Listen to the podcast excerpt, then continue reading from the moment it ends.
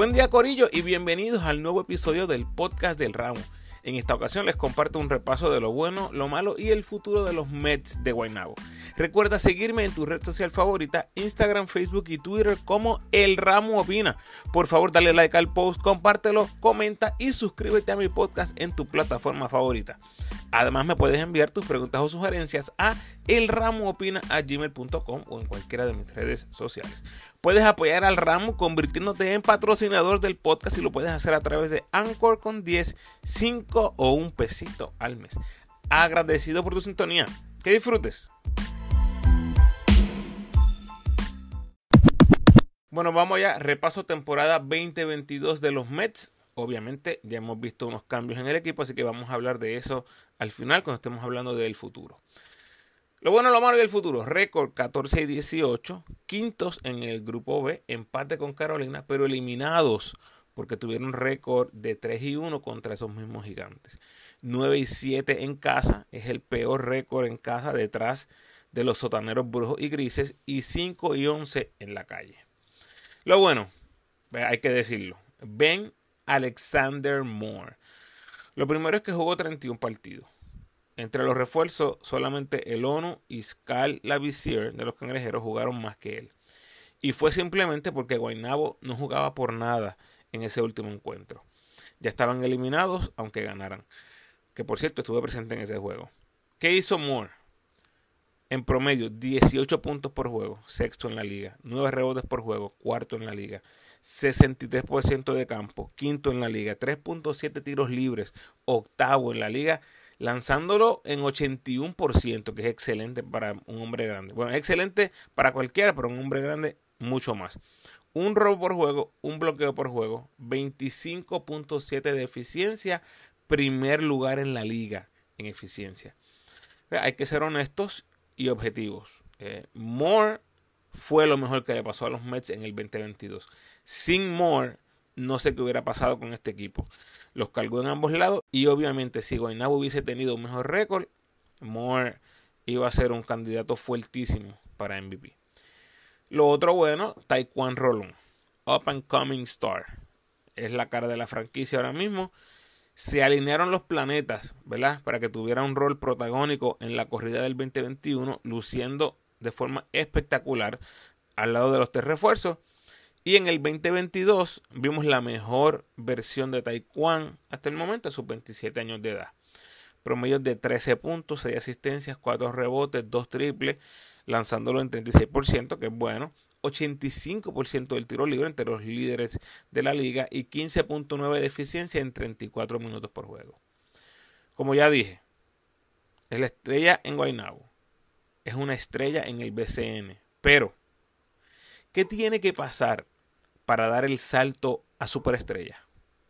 Vuelvo con esto al final cuando estemos en la parte del futuro. Taekwondo en totales y promedios fueron los más altos de su carrera en prácticamente todas las estadísticas acumulativas, puntos, rebotes, asistencias, robos, triples, minutos, en fin. Fue la validación de lo que había demostrado que podía hacer en la corrida campeonil del 2021. Renaldo Balkman eh, todavía demuestra que puede ser un contribuyente a la causa. Eso fue lo que nos demostró en el 2022. Promedio de 13 puntos, 6 rebotes, 1.3 robos por juego, noveno en la liga y primero entre todos los power forwards, o sea, entre todos los hombres grandes de la liga, nadie se robó o nadie tuvo mejor promedio de robos que Renaldo Balkman. 50% de campo, 15.1 de eficiencia, terminando en decimocuarto lugar en eficiencia entre todos los nativos. Escuche bien. O sea que en teoría, si el Ramu creara un post de los equipos todos estrellas entre los nativos, dependiendo cómo usted escoja eh, de guards y forward, cuántos queda en cada equipo, sin duda, Balkman terminaría al menos en el segundo equipo estrella por ser hombre grande. ¿Qué quiero decir con esto? Para un tipo de 37 años, Balkman estuvo fenomenal. Sin duda, uno de los mejores cinco hombres grandes nativos este season en la liga y estuvo saludable prácticamente toda la temporada. Y por último, en esta sección de lo bueno, la ofensiva. terminaron a 0.3 unidades del primer lugar en eficiencia ofensiva durante la temporada regular. Lo que significa simplemente que este equipo era una máquina de hacer puntos, era una máquina ofensiva. Primeros en puntos, primeros en porcentaje de campo, primeros en porcentaje de tiros libres, segundo en asistencias y segundo en asistencias por error. Vamos a lo malo. Pasar de la final a no hacer los playoffs es un bajón catastrófico si nos concentramos en el macro. Pero la realidad es que el cambio de una temporada a otra fue de tres partidos. 2021 tuvieron marca de 17 y 15. Y en el 2022 tuvieron marca de 14 y 18. Y en el BCN ya vimos con ellos mismos en el 2021 y con San Germán en el 2022 que una vez tú entres a los playoffs, cualquier cosa es posible. La diferencia más grande, obviamente, fue que bajaron de tres refuerzos a dos refuerzos. Sabíamos que se les iban a ver mal con un refuerzo menos. Lo hablamos en la previa del equipo y me parece que es algo bastante obvio. Pero no sabíamos cuál iba a ser la diferencia. Ahora sabemos que ese número, por lo menos en este caso, fue de tres juegos. Eh, obviamente esto no es un cálculo exacto, by any means, pero resulta interesante ver esa diferencia. ¿Será que un tercer refuerzo ayuda a X franquicia a ganar tres juegos más? Es imposible contestar esa pregunta porque hay muchos más factores en juego. Pero lo que sí sabemos es que había esperanza que iban a clasificar aún con la pérdida de un refuerzo. Lo peor que tuvo este equipo en el 2022 fue la defensa. Pudiera mencionar los jugadores, pero la realidad es que como equipo nunca pudieron detener a nadie. Y con la temporada en la línea, pierden en casa ante Humacao en esas últimas dos semanas y media, que al final del día se convirtió en la derrota que los eliminó de los playoffs perder contra un equipo sotanero cuando tú estás en ese playoff hunt fue horrible para los Mets en ese momento y obviamente fue la diferencia al final. Y en términos de las piezas veteranas, pues hay que decirlo, también en cierta manera desperdiciaron una buena temporada de Volkman a sus 37 años y un sólido regreso de lesión de Jonathan Hahn a sus 35 años. Vamos a los saludos. De nuevo, momento especial donde agradezco esa fanaticada del ramo que siempre está por ahí comentando, compartiendo mi contenido o ambas. A todos y todas, gracias. Saludo especial a Javari Osaya, Walter Hodge, Jorge Pacheco, AJ Miranda, Sergio Velasco, Iván Gandía, Cachanchut, Douglas Mills, Gary Brown, Jean Clavel, Ana Maris 14, Ricardo Muñiz, Javier Rodríguez, Samuel Meño Rivera, MJ Torres, José Resto López, Los Deportes de Mío Cordero, Wilfredo Estremera, Julián Pérez Figueroa, Armando Vera, Luis Arcelay, José Báez, Carlos González, Yadiel YSG, Reding Rivera, Luis Merengue, Jesús Vega, Jorge Allende, Javier Ruiz, José Mato, Junior Lacroix, Juan Pérez, Joel Cordero, Alexander Caraballo, Héctor Santos, Julio Vélez, Alejandro Meléndez, Juan Carlos, Aníbal Sánchez, Heywood Sánchez, Alfredo Morales, Daniel Reyes Cruz, Rafael Ramos, Juan Rivera y Joseph Soto. De nuevo, Gracias. Y finalmente vamos al futuro. Filete para mí porque podemos hablar de las movidas de la temporada muerta hasta el momento. Lo primero es que tienen nuevo coach en Xavier Silas. Y a los interesados en escucharlo, busquen la entrevista que le hizo Iván de Cachanchut hace unas cuantas semanas. Y lo segundo es que adquieren a Page desde los indios a cambio de Viñales, Early y Alonso. Eso nos deja con más o menos este grupo de jugadores. Taekwondo Rolón, Page, Han y Crawford cubriendo esas posiciones de la 1 a la 3. Tienes a Balkman y Basabe en la pintura, más dos refuerzos. Ahí están los ocho jugadores con roles significativos para el 2023. Evidentemente pudieran haber movidas en la agencia libre, pero eso es más o menos lo que hay. Uno de los refuerzos debe jugar las 5 y el otro debe ser un 2-3 o un 3-4. Los que traigan deben ser bien atléticos para poder correr como quiere el coach. Eso es lo que dice el papel. Ahora, cuando veíamos el siguiente núcleo nativo, que les voy a decir, en la pretemporada del 2022, Nadie los tenía como contendores al campeonato. Nadie. Escuchen, Jadel Fernández, Josué Erazo, Moni, Jorge Bryan, Pelacoco, Onsi Branch y Erika Ayala.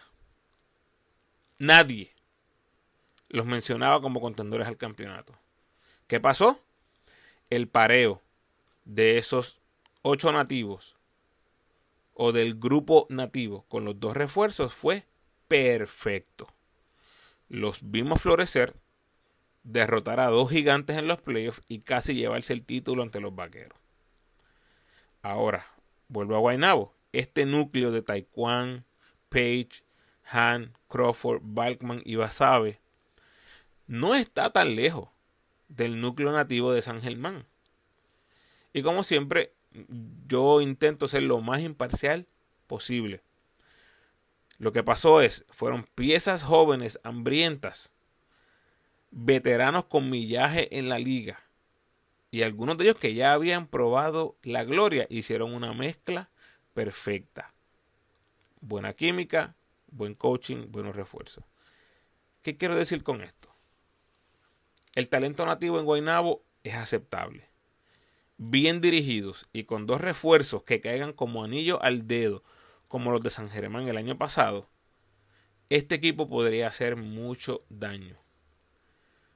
Ofensivamente, ya les dije, fueron un cuco en el 2022, pero defensivamente no pudieron contener a nadie. Obviamente, vimos lo importante que fue Brima en el 2021. Así que si logran conseguir un jugador así, primeramente defensivo para la pintura, pues la cosa va a apuntar en la dirección correcta. El coach Silas hablaba en la entrevista con Iván que él viene a correr. Run and gun. Guerrilla, en otras palabras. Él es un coach que le gusta el fast pace. Tiene que ser un centro defensivo y atlético. Y recordemos también que los mejores años de Han y Volkman están en el pasado. Así que tienen que ser refuerzos atléticos los que traiga Guaynabo para poder cumplir con esa exigencia del coach. Como quiera que se vea el futuro de Guaynabo, Han y Balkman deben ser piezas complementarias a corto plazo. Por eso es que me enfoco tanto en que sean jugadores atléticos. Volviendo a lo de los refuerzos. Me parece que, dado que Sila es un entrenador joven, debe tener muchos contactos todavía activos dentro del mundo del baloncesto internacional. Y me refiero a que debe tener un buen ojo a la hora de reclutar refuerzos. Por lo que yo esperaría que este patrón que Guainabo nos ha mostrado desde su regreso, de tener refuerzos sobre promedio constantemente, va a continuar. Me atrevo a garantizar que los refuerzos de Guainabo serán de calidad. Y la expectativa tiene que ser volver a los playoffs. Compararse con otros equipos a estas alturas no creo que valga la pena se debe tratar de recuperar esas tres victorias que perdieron del 2021 al 2022 y ver si eso es suficiente para meterse a la postemporada. Y un último punto antes de despedirme. Dejé una pregunta sobre el tintero. ¿Qué tiene que pasar para que Taekwondo Rolón se convierta en una superestrella en el BCN? El coach Silas dijo unas cosas que me gustaron mucho en la entrevista de Cachanchut. Dijo que va a jugar rápido, por lo general, eso le gusta mucho al fanático, especialmente al fanático casual. Y dijo que les va a dar libertad de operar en la cancha. O sea, les va a dar rienda suelta, green light, tienes luz verde. Pero que los va a hacer responsables. En inglés van a tener accountability. O sea, para mí, para el ramo, no cualquiera juega en ese estilo fast pace. Por lo tanto, yo lo podría interpretar como que va a poner a Taekwondo Rolón fit. A lo mejor lo ponga a rebajar un poco y con menos libras debe ser más rápido, más ágil y atlético. Y honestamente a mí me encantaría ver una versión más atlética y rápida de Taekwondo. Yo no estoy diciendo que está gordo. Rápido va a salir uno que otro por ahí interpretando eso en mis palabras. No estoy diciendo eso. Solo me parece estar muy bulky, como muy pesado, para mi gusto, el ramo, en lo que es un gar en Puerto Rico. Con apenas 27 años todavía le queda mucho por crecer y en términos baloncelísticos se supone que lo mejor está por venir, entrando en el pico de su carrera. Creo que lo mencioné anteriormente en algún momento que se me parece bastante a Cristian Dalmau, que todos los que jugaron contra Cristian en los 90, en los 2000, todos lo mencionan como que era un cuco. Sabían que esa noche se les iban a ver fea porque Cristian Dalmau era un tipo que jugaba point tenía la bola en la mano todo el tiempo y era un tipo fuerte. Era un tipo bulky, tosco para este, todos esos que los enfrentaron durante esos años. Me parece que Taekwondo tiene las herramientas para ser el campeón anotador de la liga, jugando ese voleibol que hizo tan característico a Cristian. ¿Estás loco, Ramu? Corillo, ese es el techo. Ese es el techo. Y también veo la posibilidad que Taekwondo termine primero en asistencias. ¿Se imaginan? La verdad, no sé desde cuándo no pasa. Probablemente sea Cristian Dalmau el último, pero wow, lo que me viene a la mente. Taekwondo y Waters. Al mismo tiempo, tenemos dos jugadores con las capacidades para hacerlo. Sería increíble tener dos jugadores compitiendo, dos jugadores nativos, compitiendo por ser el líder en anotaciones y en asistencias en el mismo torneo. Sería fenomenal. Con Warriors va a ser un poco más difícil porque está activo en el bolsillo europeo, llega tarde, pero aún así por promedio es algo que podemos eh, seguir, hacer track. Sería interesante, vamos a ver qué pasa. Si el progreso es constante y Rolón da un salto en producción, estamos hablando de un candidato a MVP en uno o dos años. ¿Me escucharon bien? Como dice uno por ahí, ¡Wow, papo! Me tiré a lo profundo con Taekwondo. mi, mi Dark Horse para MVP del 2023. Honestamente, eh, tiene el paquete completo. Creo que si se pone para su número, físicamente, repito, en mi opinión, a lo mejor a usted le gusta el jugador de baloncesto así. Él es un, qué sé yo, un 6 un 6-2 fuerte, ancho, que abusa con, los más chiquitos por el, por el físico. Fine, usted le gusta, usted cree que está bien. Ramos, están los números. Perfecto. Yo no estoy diciendo que está gol, lo vuelvo y repito. Pero me parece que con unas libritas menos, un poquito más agilidad, más atleticismo, sin perder esa fuerza que lo caracteriza, wow, este se va a poner bien difícil. Si se pone para su número, en mi opinión, y se compromete con el lado defensivo, el cielo es el límite. Hasta aquí nos trajo el barco. Los leo en las redes.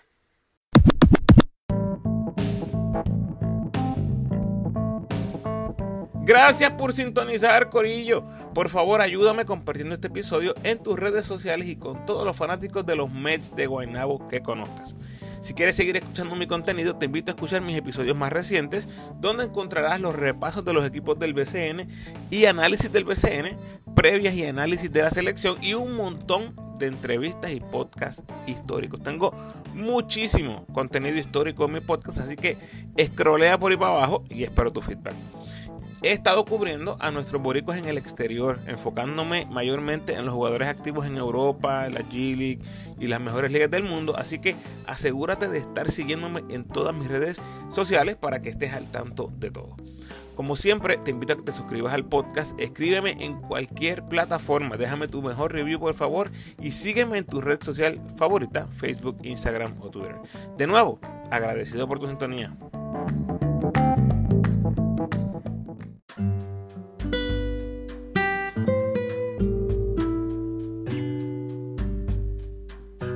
El pensamiento de hoy. Hoy me voy con una pregunta. ¿Qué herramienta necesitas para aprovechar más tu talento? ¿La tienes? Si la respuesta es sí, úsala o síguela usando. Si la respuesta es no, ¿qué estás esperando? Bendiciones.